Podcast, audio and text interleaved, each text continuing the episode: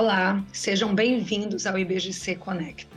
Para você que está nos ouvindo, sou Ilana Benchimol Neve, presidente do Conselho de Administração da Bemol, e este é mais um episódio do IBGC Conecta. Fique conosco.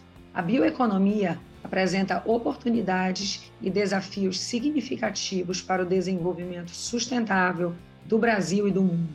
No Brasil, a região amazônica, por exemplo, abriga uma rica biodiversidade, recursos naturais valiosos e comunidades tradicionais, oferecendo um imenso potencial para a criação de uma economia baseada na utilização sustentável dos seus recursos.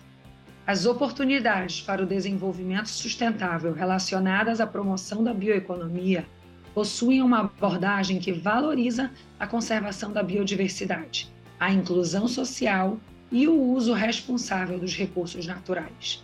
Ela contribui para a redução do desmatamento, a mitigação das mudanças climáticas e o desenvolvimento de cadeias produtivas sustentáveis que podem fortalecer a economia local, como a região amazônica e ainda a do país inteiro.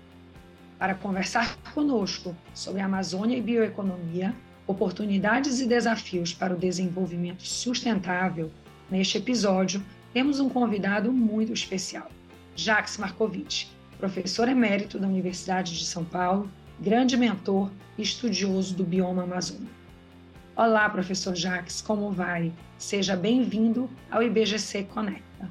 É um prazer recebê-lo aqui. Meus cumprimentos, Ilana. Quero te dizer que é um privilégio tê-la em função da tua trajetória, tua dedicação ao desenvolvimento sustentável da região norte. E também agradeço o IBGC pela oportunidade desse convívio. Professor Jacques, pensando num contexto Brasil e até mesmo internacional, por que a Amazônia se tornou o foco? Ilana, em parte em função da sua introdução. Eu sublinharia uh, três motivos a demografia, a ecologia e a geopolítica. A demografia, em função dos 30 milhões de habitantes que nós temos somente do lado do bioma, eh, do lado brasileiro. Nós temos aqui uma grande parte do nosso território nacional e uh, uma população que na década de 70 era de 8 milhões se tornou uma população de 30 milhões e continua crescendo. O segundo motivo é a ecologia tanto na questão da biodiversidade como na questão do equilíbrio climático. Na questão da biodiversidade, é reconhecido que a floresta amazônica é um dos grandes repositórios eh, da biodiversidade global. E do ponto de vista de equilíbrio climático, todas as negociações internacionais, em especial a implementação do Acordo de Paris, dependem do Brasil cumprir as suas metas mas não só o Brasil, e aí entramos na questão geopolítica. Nós estamos falando de uh, oito países que fazem fronteiras com o Brasil no bioma amazônico. Fronteiras naturais, incluindo a Guiana Francesa, não é por acaso que a França, que uh, lidera uh, a implementação do Acordo de Paris, tem procurado engajar o Brasil e os demais países nessa aliança para cumprir no mínimo, as metas acordadas em Paris e, eventualmente, metas ainda mais ambiciosas. Então, em função desses três motivos, sem prejuízo de outros, o demográfico, o ecológico e a geopolítica, isso que faz a Amazônia hoje um foco das atenções globais e também das nossas atenções no Brasil. É, com certeza, a Amazônia é talvez o maior patrimônio do Brasil e é onde nós temos uma grande oportunidade é, ficar claro através da, da democracia, da demografia, da ecologia e da geografia, que a gente precisa criar uma visão de futuro que entusiasme é, a nossa nação. É, seguindo aqui, professor Jacques, é, levando em consideração a bioeconomia inclusiva, é, que protege não só a floresta, mas promove o equilíbrio da região como um todo, de que forma monitorar e quais são as métricas que podem ser utilizadas nesse processo? Nana, eu sublinho na sua pergunta a palavra, enfim, essa bioeconomia inclusiva na Amazônia. Isto quer dizer começar pela questão social, e aí as métricas eh, têm a ver, em primeiro lugar, com a participação das comunidades locais nos processos decisórios, na própria construção de políticas públicas, o tema da segurança alimentar, sanitária e física, e, finalmente, essa preocupação com o bem-estar das comunidades locais e os povos tradicionais. Sem essa, esse ativo de uh, mulheres e homens e crianças que vivem em condições uh, decentes, nós não teremos a possibilidade de viabilizar as metas ambientais que incluem a redução do desmatamento, a restauração de áreas degradadas, e emissões negativas de gás de efeito estufa. Quando mencionamos emissões negativas, significa que a Amazônia pode se tornar um receptor de recursos porque estará compensando outros países que não são capazes de reduzir as suas emissões. Agora, isso será viabilizado tanto pelas variáveis econômicas como também pelos indicadores de governança.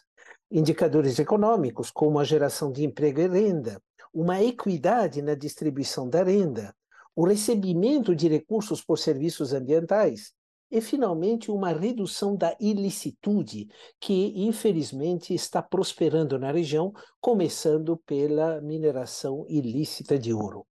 Finalmente, essas, essas três famílias de indicadores só se viabiliza através de uma boa governança e isso implica não só no monitoramento dos componentes das cadeias de valor, mas também na sistematização de práticas, boas práticas replicáveis e na valorização das ações dos agentes locais via métricas de resultados e de impactos. Tudo isso tem a ver com uma governança que depende de uma melhor associação de governo, empresa, sociedade civil e academia. Então fica claro que a bioeconomia ela é um modelo capaz é, de mobilizar investimentos, emprego, renda, é, trazendo todo esse lado social e ecológico da governança.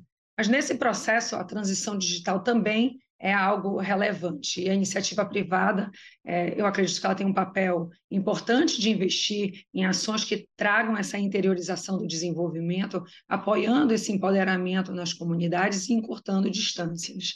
É, temos um exemplo aqui na Bemol de investimento em fortalecimento da capacidade de internet numa cidade do interior do Amazonas como Altazes, que trouxe uma série de oportunidades a empreendedores e acesso à educação. É, mas mais importante que isso, a governança ela é fundamental nesse processo, para que você consiga mapear os riscos e alimentar esses indicadores de impacto com métricas e resultados. Professor Jacques, como a governança e os conselheiros de administração devem lidar com o desafio do bioma amazônico e serem aliados na promoção da bioeconomia? O contexto no qual nós estamos vivendo é de duas transições. Uma, a qual já se referiu, que é a transição digital, que permite uma acessibilidade nunca antes imaginada. E essa acessibilidade deve ser universalizada cada vez mais. Do outro lado, nós temos uma transição energética. E aí tem um dever de casa a ser feito para reduzir o consumo de energias fósseis na região amazônica, já que o diesel é utilizado para a mobilidade e para tantos outros usos que nós vamos encontrar na região. É nesse contexto que uh, teremos que pensar nas ações das empresas na região.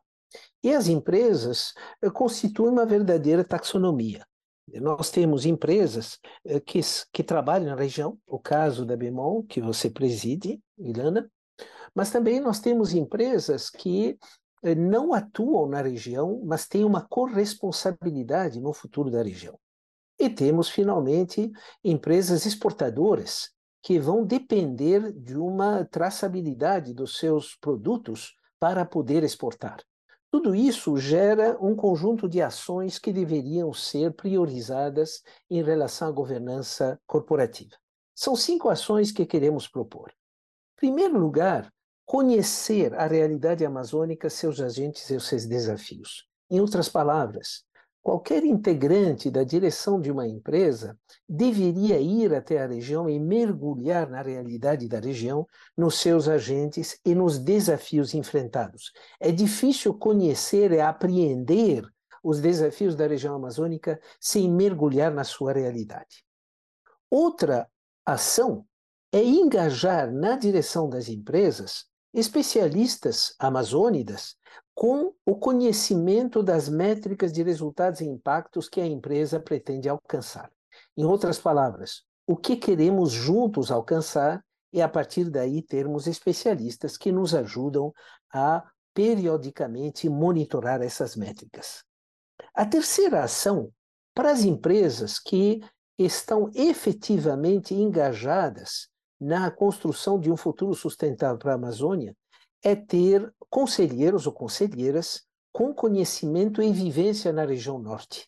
A melhor forma de conhecer e de tomar decisões, identificar riscos, definir prioridades, definir métricas e fazer com que a boa gestão se realize e tendo entre os conselheiros e conselheiras pessoas que têm conhecimento e vivência. A quarta ação tem a ver com os bônus que é um incentivo dado aos dirigentes eh, de empresas. Em outras palavras, nós temos instrumentos para induzir as ações e as estratégias. Esses instrumentos incluem os bônus. Entendemos que esse bônus deveria ter um vínculo positivo, neutro ou negativo. Em outras palavras, neutro. Isso é uma obrigação. E caso a meta não é alcançada, isso implicaria numa redução do bônus. Em outras palavras, nós temos um compromisso da direção de cumprir metas socioambientais e, a partir disso, a política de bônus se conecta com essas metas. Em muitos casos, é uma relação de ganha-ganha, porque, por exemplo, a redução de energia e a redução de consumo de água vão gerar uma redução de despesas e, ao mesmo tempo, um ganho para a empresa.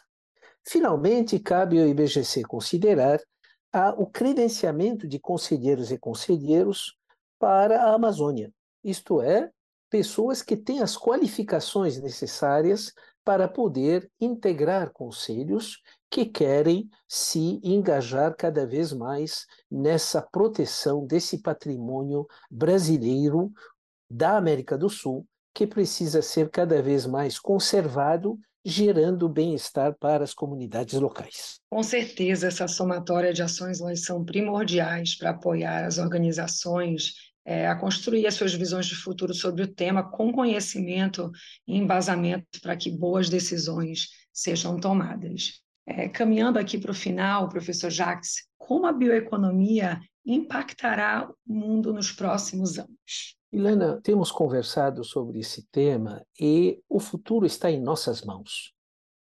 Cabe às gerações atuais, pensando nas gerações mais jovens, incluindo os que estão para nascer, unir governo, empresas, sociedade civil, academia, todo o conhecimento hoje que está sendo eh, construído através da própria inteligência artificial, as oportunidades que a transição digital e a transição energética nos oferecem, tudo acaba se resumindo também numa transição ecológica, isto é, repensar a relação do homem com a natureza.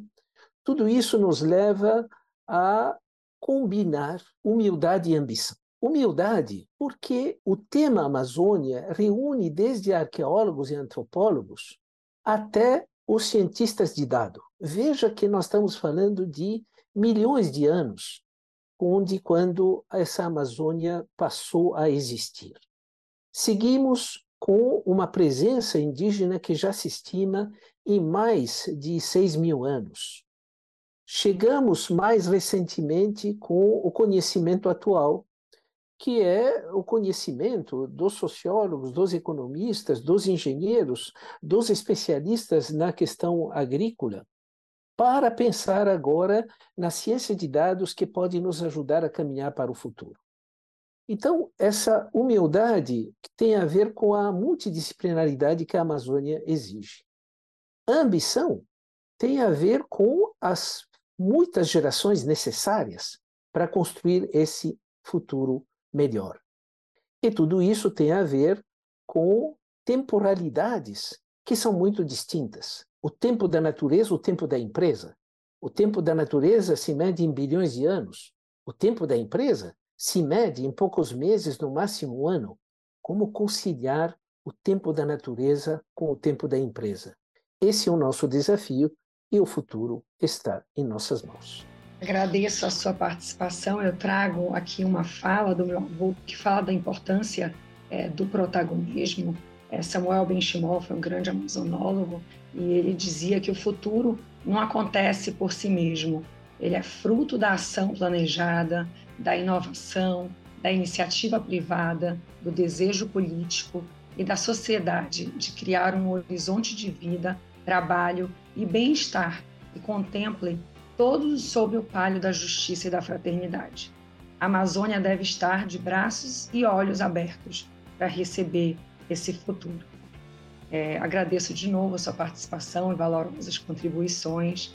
É, ouvir você é sempre uma oportunidade de aprendizado enriquecedor. Muito obrigado, Iliana. É, cabe a mim agradecer é, tanto o IBGC como a sua pessoa pela oportunidade. Muito obrigado. O IBGC possui o curso Mudanças Climáticas e o Papel dos Conselhos, pautado para conselheiros de administração, trazendo uma visão ampliada e aprofundada acerca dos impactos, riscos e oportunidades desta agenda para os negócios.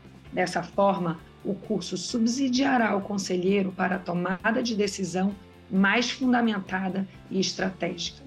Para saber mais, acesse ibgc.org.br barra cursos. O IBGC Conecta de hoje fica por aqui. Acompanhe toda semana um novo episódio nos principais tocadores. Siga o IBGC nas redes sociais e fique por dentro da nossa programação. Até o próximo!